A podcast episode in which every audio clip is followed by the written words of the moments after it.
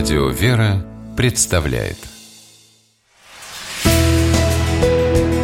Литературный навигатор Здравствуйте, у микрофона Анна Шапилева. В октябре 1892 года газета «Ростовский-на-Дону. Известия» опубликовала небольшое стихотворение, посвященное памяти поэта Кольцова.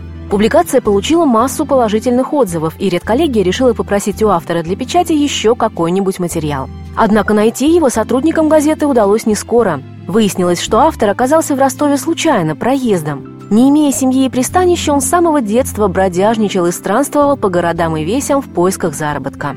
Но дотошные газетчики разыскали одаренного дебютанта и убедили не зарывать свой талант в землю. Так в русской литературе появился писатель Алексей Свирский. Среди многих его произведений современному читателю наиболее известна повесть под названием «Рыжик». Книгу с полной уверенностью можно назвать автобиографичной. Скитания главного героя, мальчика-сироты Сашки по прозвищу Рыжик, почти буквально списаны с реальной жизни автора.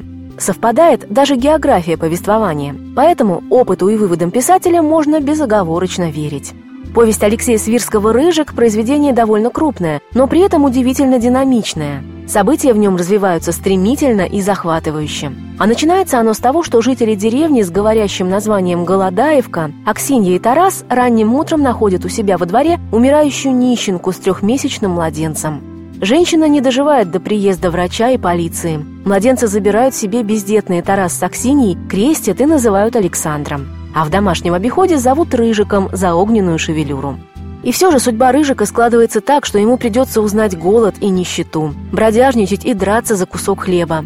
Но храня в глубине души память о том, что когда-то люди были к нему добры, Сашка не теряет человеческого облика, не озлобляется и даже в своем незавидном положении стремится помогать людям. Дальней родственнице Дуне, случайно встреченному нищему фокуснику по кличке Полфунта. Книгу Алексея Свирского можно назвать одновременно и приключенческой повестью, и литературой воспитания – она идеально подходит для семейного чтения. Рыжик поможет детям и взрослым найти общие темы для разговора и вместе поразмышлять о важном и вечном. С вами была программа «Литературный навигатор» и ее ведущая Анна Шепелева. Держитесь правильного литературного курса.